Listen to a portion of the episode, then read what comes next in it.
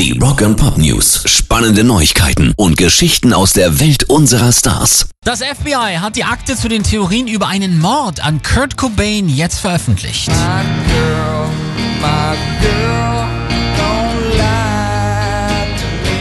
Zehn Seiten hat der Bericht der Bundesbehörde. Im Mittelpunkt stehen zwei Briefe aus den Jahren 2003 und 2007, in denen das FBI aufgefordert wurde, den Tod des Nirvana-Frontmanns am 5. April 1994 als Mord und nicht als Suizid zu untersuchen.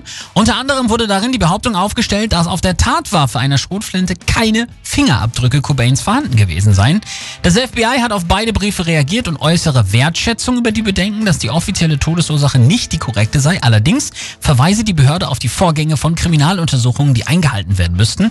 Dementsprechend gelten die Erkenntnisse, die die jeweilige Landesbehörde hier, die des Bundesstaates Washington erbracht hätte. Und die vermerkt Freitod als Todesursache. Das FBI sei dementsprechend gar nicht erst aktiv geworden.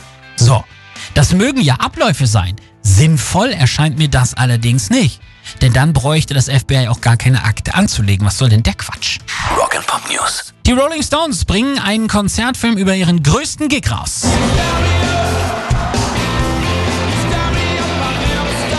A Bigger Bang Live on Copacabana Beach dokumentiert den Auftritt der Stones in Rio aus dem Jahr 2006. 1,5 Millionen Menschen haben das gesehen.